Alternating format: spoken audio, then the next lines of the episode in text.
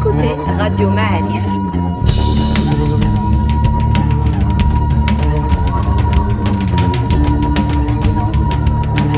Le podcast Histoire.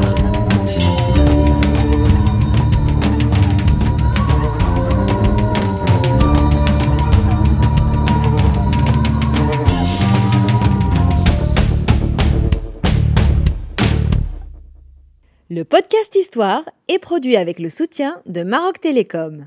Bienvenue les amis dans un nouveau podcast Histoire. Nous sommes avec Abdullah Fili, l'archéologue, héros de Radio Ma'arif, euh, l'homme à la voix euh, assurée et l'homme aux fiches multiples. Il a aujourd'hui combien de fiches? 3, 4, 5 Moi, je suis engagé Six. pour six fiches à chaque 6 fiches aujourd'hui. Abdullah. Comment vas-tu?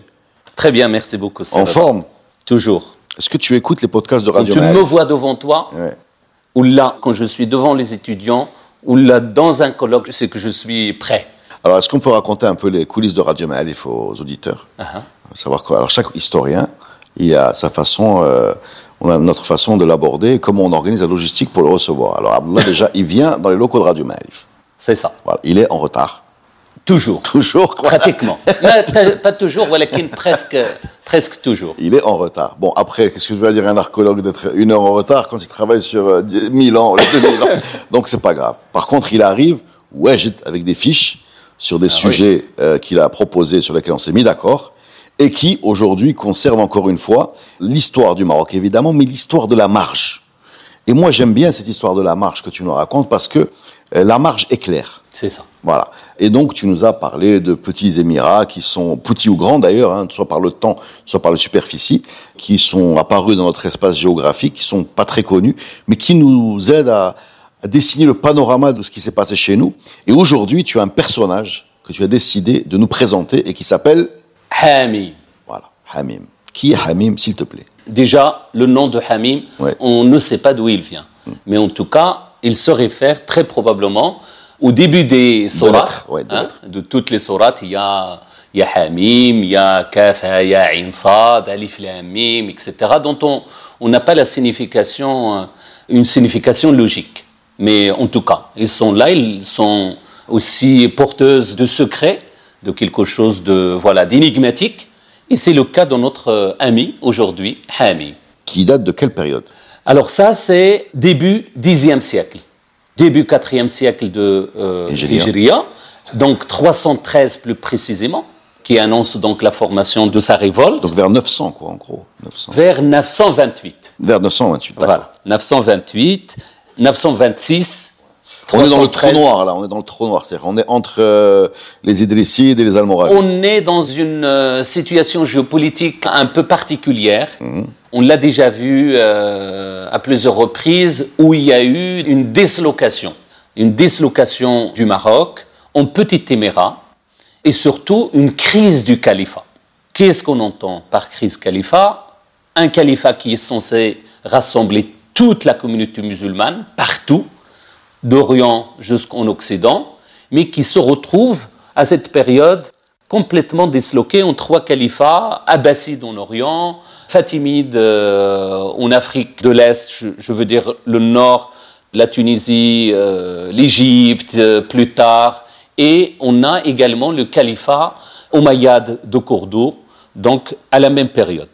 Donc ça, c'est véritablement quelque chose qui est nouveau, qui participe justement à la mise en place de ce genre de mouvement politico-religieux, hein, parce que justement, l'intérêt qu'il a, cette révolte de Hamim, c'est que c'est un faux prophète, et à partir de cet instant, la façon avec laquelle il est traité dans les textes, elle est particulière, parce que les sources l'appellent le khabith, le muftari, al-ahmaq, etc., etc.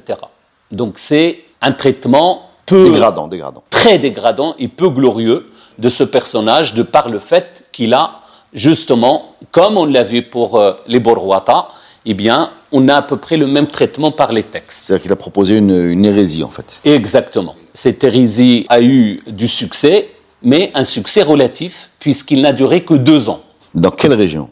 Justement, on l'appelle Hamim al-Romari, Donc le nord. le nord. Romara, c'est la frange méditerranéenne, donc c'est une zone montagneuse, donc ça participe justement à l'éclosion de mouvements décédants, des mouvements justement qui veulent créer leur propre, on va dire, principauté. C'était la monnaie courante à l'époque, d'accord? Chacun, on peut même dire, euh, le premier qui se réveille le matin, il pense à créer un émirat, d'accord? Donc il fallait lui trouver un substrat idéologique.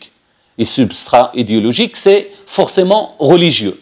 Et donc, avec une religion particulière rapportée par les textes, des textes qui ne sont pas nombreux, il faut faire attention, parce que la référence principale, c'est Al-Bakri, encore une fois. D'accord, l'Andalou. Voilà, le géographe andalou, mort en 1094, et qui a écrit son livre, la dernière date dans son livre, c'est 1064. Qu'est-ce qu'il nous dit sur ce Hamim? Je veux dire tout simplement la différence par rapport au texte d'Al-Bakri sur Borwata. Quand il parle Bakri de Borwata, il nous dit que, et là on renvoie au, au podcast sur euh, les Borwata, il nous dit qu'il s'est référé à une tradition, à un ambassadeur en fait, Ouais. une tradition qui lui a été rapportée, racontée par un témoin oculaire, Zmour, qui est l'ambassadeur des Borwata chez les Omeyyades de Cordoue. Là, pour Hamim, aucune référence à la source dont il tire ces informations. euh, ces informations. Et juste pour, euh, puisqu'on avait l'habitude de mettre euh, Ibn Hawqal aussi dans, Oui. dans, dans les... Il a rien écrit sur... euh, Rien, rien. Et c'est bien ça le, le plus curieux. c'est très dommage. Ouais, exactement. Même les textes dont le Bakri tire ces informations, comme par exemple le Warraq, aucune information. D'accord. Rien. Donc on ne sait pas d'où il sort ces informations. On ne sait pas du tout. D'accord. Donc c'est on- totale. Et c'est le seul source, c'est le seul texte qui parle de Hamim. Voilà, mais qui est utilisé plus tard par Ibn Abi Zar, par Oui, bien exemple. sûr, bien sûr. Mais c'est la source, la source c'est le Bakri. Voilà. Tout ça, tout ce qu'ils ont écrit, Ibn Khaldoun, Ibn Addari, etc. vient de Al-Bakri. Mais en fait, en minimisant même les informations rapportées par Al-Bakri.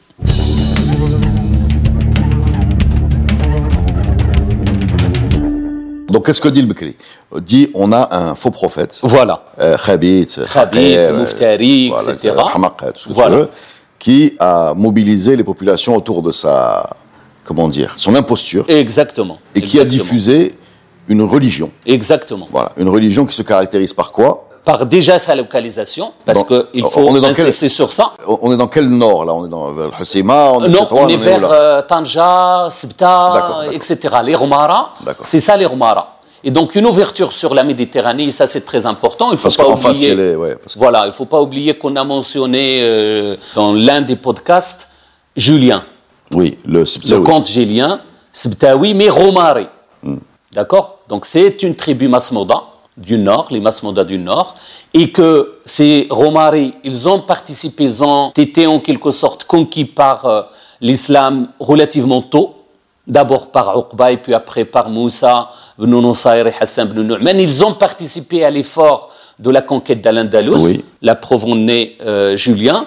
Donc ouvert. Ce, ce Julien, il est bizarre, hein, parce qu'on n'a jamais.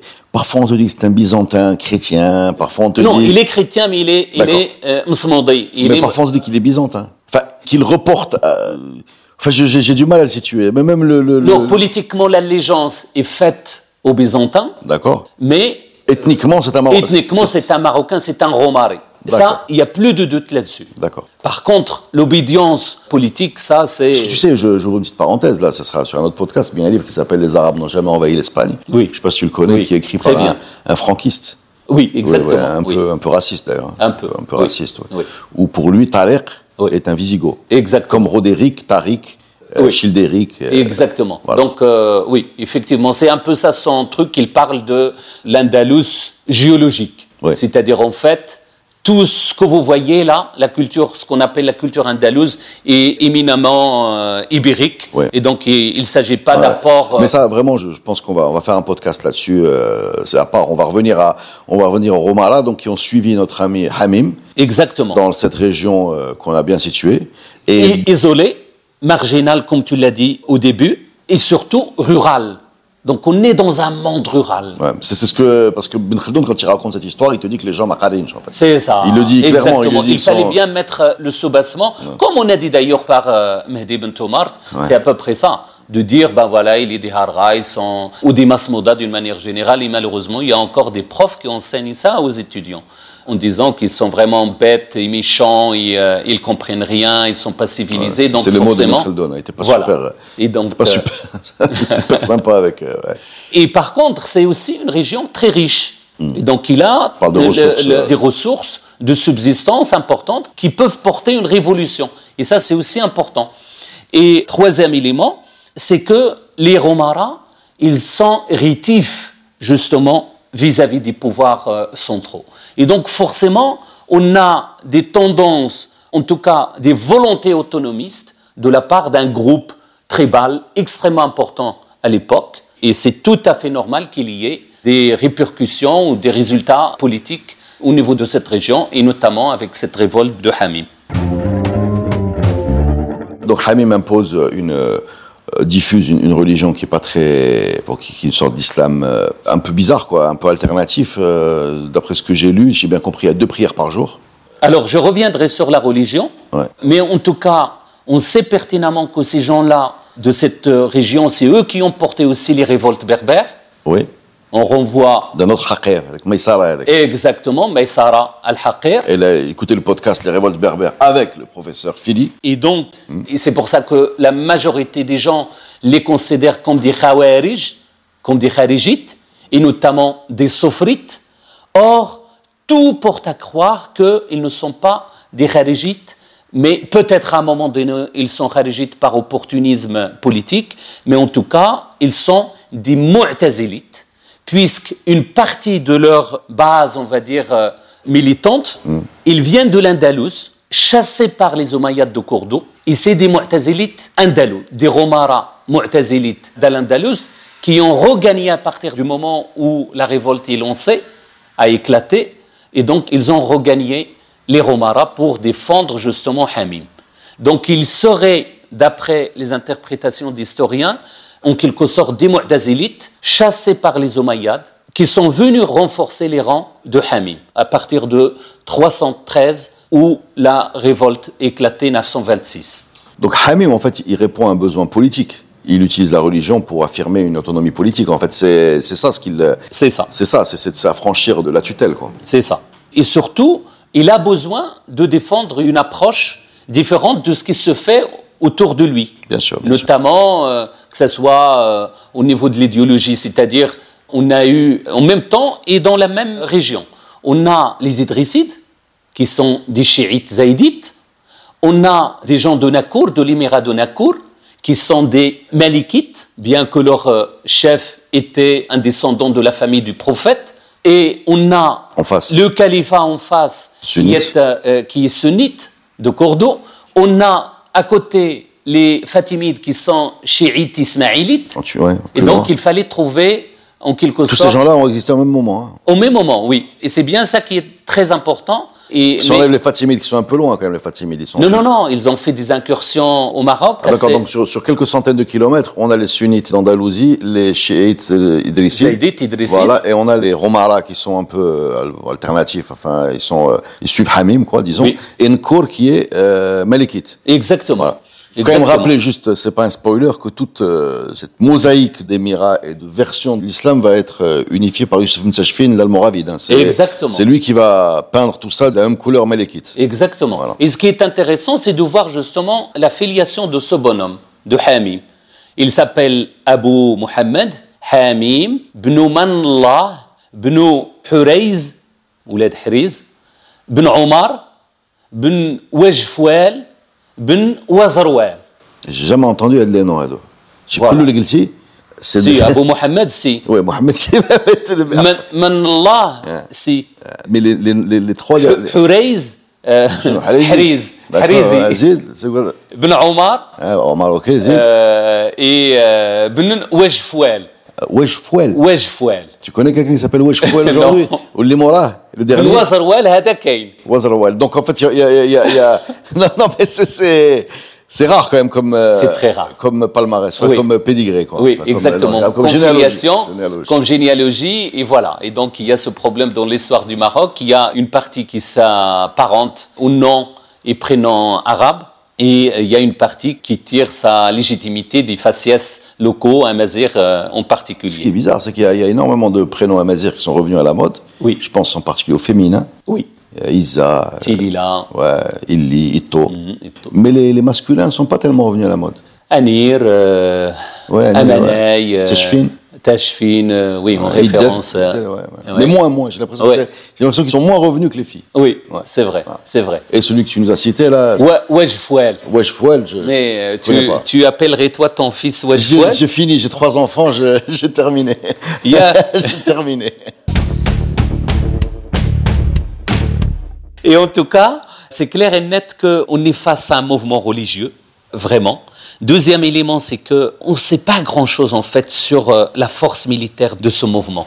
Très peu d'informations et visiblement, il n'a pas pu mobiliser beaucoup de monde autour de lui, de façon à devenir une force capable d'affronter justement un califat extrêmement fort, celui des Omeyyades, ou un califat oriental comme celui des Fatimides. Et les Idrissides, non. C'est pratiquement impossible. Les Idrissides, ils sont en train de déclin. perdre, on va dire, de leur force sous justement les incursions du califat fatimide d'un côté et le califat omeyyade de l'autre. Mais quelle Donc, période, quelle ambiance. Une période assez exceptionnelle. C'est pour ça que j'ai insisté à trouver justement dans ces périodes de un peu énigmatiques, à vrai dire, parce qu'il a encore euh, besoin de beaucoup de recherches et certainement des recherches sur le terrain. D'accord? Sur le terrain. Et voilà, on n'a pas beaucoup d'informations, mais il faut aller les chercher. Et donc, en comparaison au mouvement Borwata, qui a une force de frappe militaire extrêmement importante, ça a aussi une différence. Qui dure 300 ans ou 200 ans. Et voilà, jusqu'au pratiquement jusqu'aux Almohades. euh, aux Almohades, on a là quelque chose qui est relativement marginal, pas très fort, euh, et voilà. Les Bourguata n'avaient pas d'autre solution. Ils ne sont pas dans une montagne, donc ils ne peuvent pas se défendre euh, sans la force militaire qu'ils ont développée.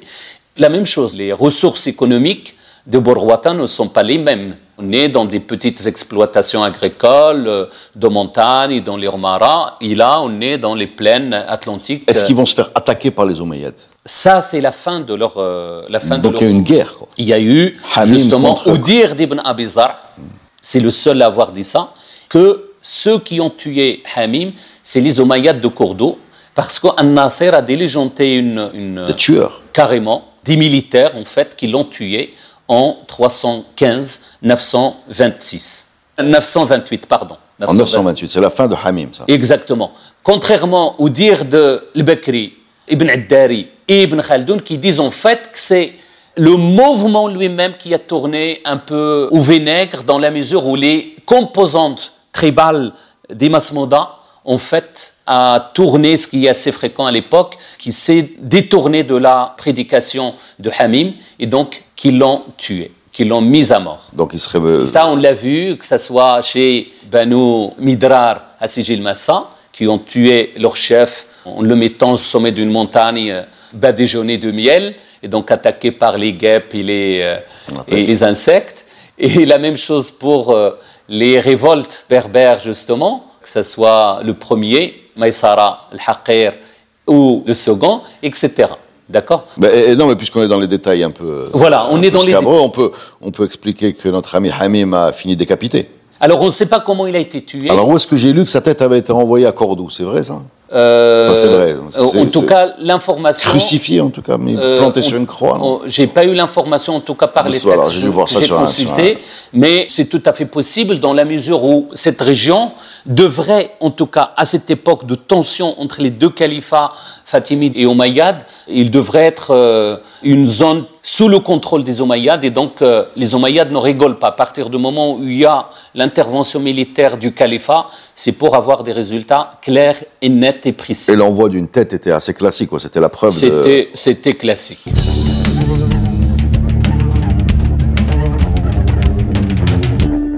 Maintenant, est-ce qu'on peut s'intéresser au rite que proposait Ah. cet homme? Exactement. Alors, deux prières par jour, si j'ai bien compris. Alors déjà, un nouveau Coran, s'il te plaît. D'accord. D'accord Il faut commencer par euh, le livre sacré En berbère, j'imagine. En berbère. Mais qui, qui écrit ça, en fait? Eh ben, on est euh, dans des mouvements où euh, le savoir, l'écrit euh, est peut-être très minoritaire, mais en tout cas, aucun de ces Corans, que ce soit Borwati ou, euh, de Hamim, ne nous est parvenu. Donc on l'a pas, là, on Mais pas il se peut, il se peut. On a quelques extraits par euh, Ibn Khaldoun et par Ibn Abi Zar' qui nous sont parvenus.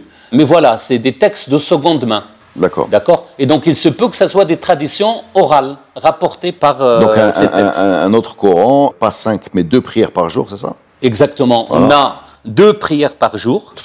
Ou la euh, ou, euh, ou le ah, D'accord. Donc, euh, le matin et le soir. Voilà, matin et soir. Hein et donc. Tlata darqat par prière. Ouais. L'aumône, il la paye. Zakat, hmm. il paye il 10% le ushur. D'accord. Donc, ouais. Donc tout ce que vous payez, parce que vous voyez la zakat par exemple des animaux dans la religion musulmane est différente par rapport s'il s'agit des caprins, des camelins, etc.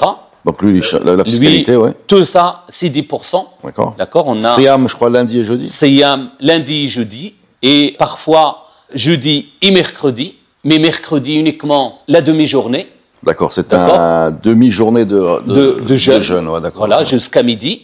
Si on n'applique pas ça, on paye euh, Une amende. une amende en taureau, c'est-à-dire soit deux, soit trois taureaux, et ainsi de suite. Ça veut dire en fait ce qu'ils ont comme richesse justement dans cette région.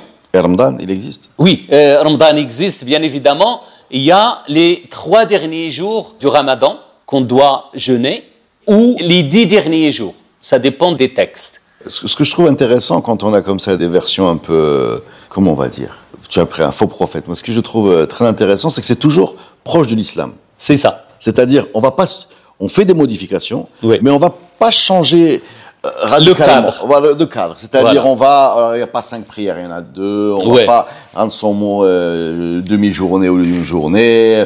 Radin Harmo, je pense, c'est le bed, non? Le bed. Voilà, c'est ça avec les Le yeux.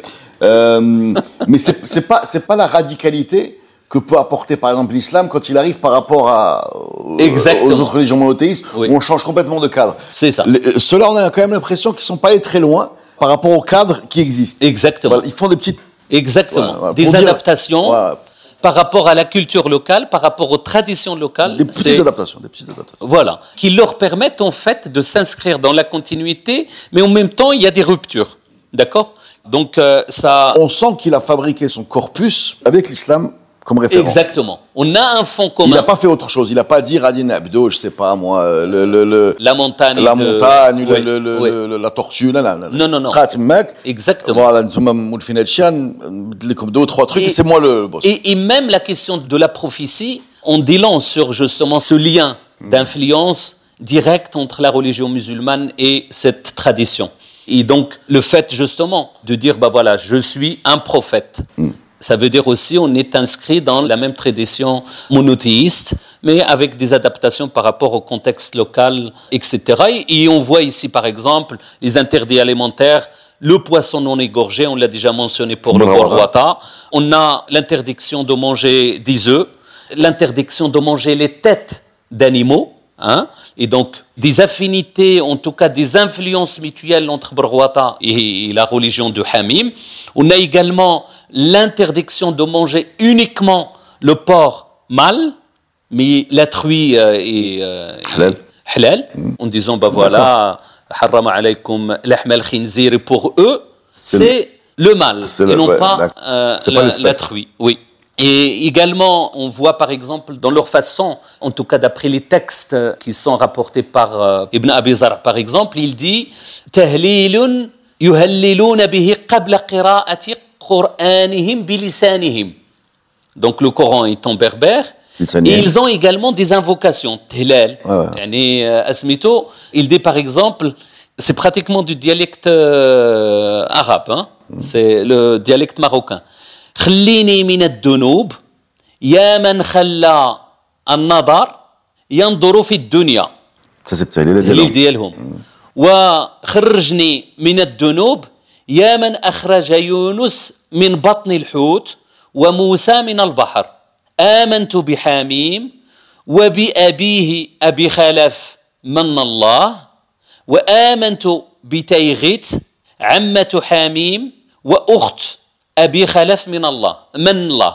D'accord. Donc même sa sœur, en fait, et d'après les textes justement d'Ibn Khaldoun, etc., toute euh, la famille de... Donc la tante, tout le monde... La, la, la tante, par exemple, Taïrit, et même la sœur de Hamim, ils sont versés dans la sorcellerie. D'accord. Et donc, c'est en quelque sorte... Qu'est-ce qu'ils disent min ad-dunub. Min ad-dunub. Ya man nadar yandur.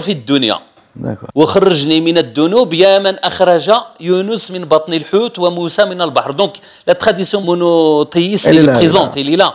est là. Le texte coranique, il est là. Mais voilà, qui sont adaptés aux traditions locales. Et à la famille de Hamim. Et, à la famille de Hamim, l'allégeance euh, au chef du mouvement. Donc ça va durer combien de temps, tu nous as dit cette affaire Deux ans. D'accord. Deux ans. Le Deux temps à de- trois ans. Le temps d'énerver les Omeyyades de Cordoue. Voilà, exactement. Et leur qu'il en se, fait. et qu'il se prépare pour les attaquer directement. Voilà.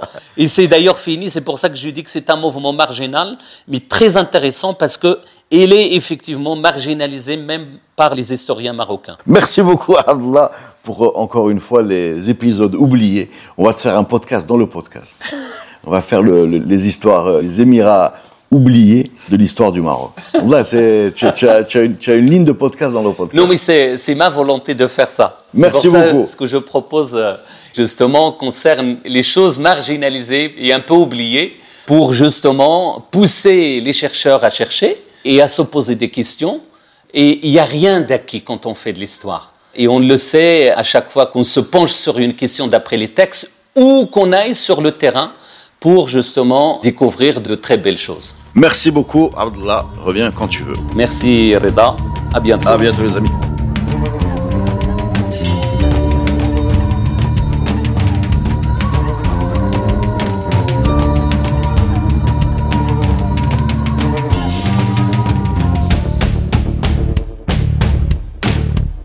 Le podcast Histoire est produit avec le soutien de Maroc Télécom. Maroc Télécom, un monde nouveau vous appelle.